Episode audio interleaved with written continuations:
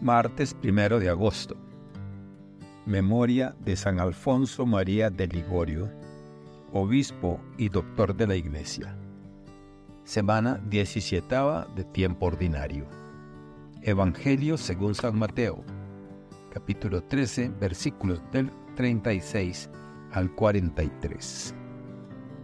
En aquel tiempo, Jesús despidió a la multitud y se fue a su casa. Entonces se le acercaron sus discípulos y le dijeron, explícanos la parábola de la cizaña sembrada en el campo.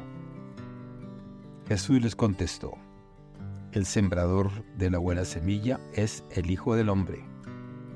El campo es el mundo. La buena semilla son los ciudadanos del reino. La cizaña son los partidarios del demonio.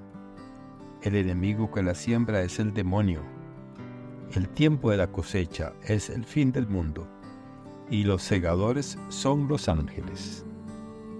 Y así como recogen la cizaña y la queman en el fuego, así sucederá al fin del mundo.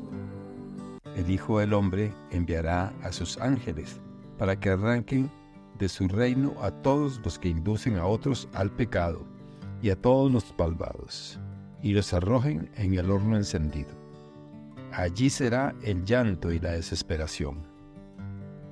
Entonces los justos brillarán como el sol en el reino del Padre.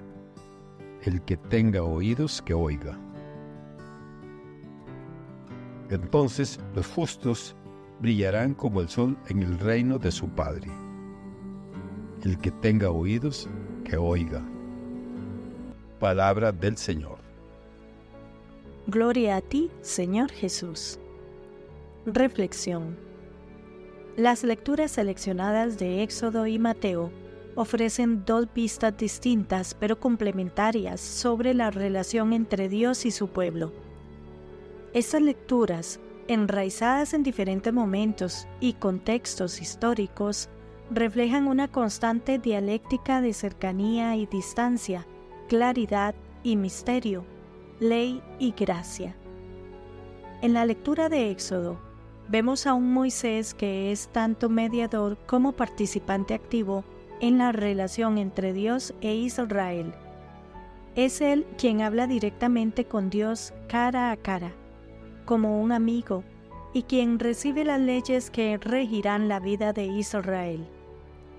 Esta relación íntima, sin embargo, contrasta con la distancia que el pueblo debe mantener Mientras Moisés entra en la tienda de reunión para encontrarse con Dios, el pueblo permanece a distancia, postrándose cada vez que ve la columna de nube que representa la presencia de Dios.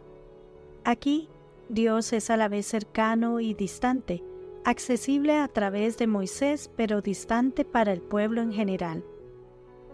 En la antigüedad, el éxodo representaba el establecimiento de una relación de pacto entre Dios e Israel, con Moisés como mediador clave. La ley que se da en este contexto es un regalo de Dios, una guía para la vida comunitaria y personal, y un recordatorio constante de la presencia y las expectativas de Dios. La parábola de la cizaña en el campo, relatada en el Evangelio de Mateo, es un reflejo de la realidad innegable de nuestra sociedad actual. Vivimos en un mundo donde el bien y el mal, la verdad y la falsedad, la justicia y la injusticia conviven en el mismo terreno, mezclándose entre sí de tal manera que a veces parece casi imposible distinguir uno del otro.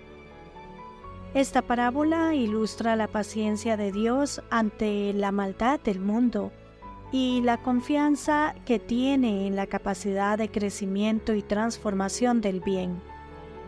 Aunque la cizaña se haya sembrado en el mismo campo donde crece el trigo, el dueño del campo opta por permitirles crecer juntos, confiando en que al final, en el momento de la cosecha, el trigo podrá ser separado de la cizaña. Este hecho contiene una sabiduría profunda para nuestra sociedad actual. A menudo, ante la presencia de injusticias, mentiras y maldad, nos sentimos tentados a arrancar la cizaña de inmediato, a imponer un juicio rápido. Sin embargo, la paciencia y la confianza de Dios nos enseñan otra forma de actuar. Nos enseñan a resistir la tentación de emitir juicios precipitados y a tener paciencia, confiando en el proceso de crecimiento y la eventual victoria del bien sobre el mal. Además, esta parábola nos llama a la reflexión personal. Todos llevamos en nosotros la semilla del trigo y de la cizaña. Tenemos en nuestro interior tanto la capacidad de hacer el bien como la tentación hacia el mal. Esta realidad dual nos invita a cultivar lo que hay de bueno en nosotros y a resistir lo que puede causar daño a nosotros mismos y a los demás. Finalmente, la parábola de la cizaña sembrada en el campo es un recordatorio de la esperanza. Aunque a veces parezca que la cizaña domina el campo, la cosecha final aún está por llegar. En ese momento, Dios, con sabiduría y justicia infinitas, separará el trigo de la cizaña.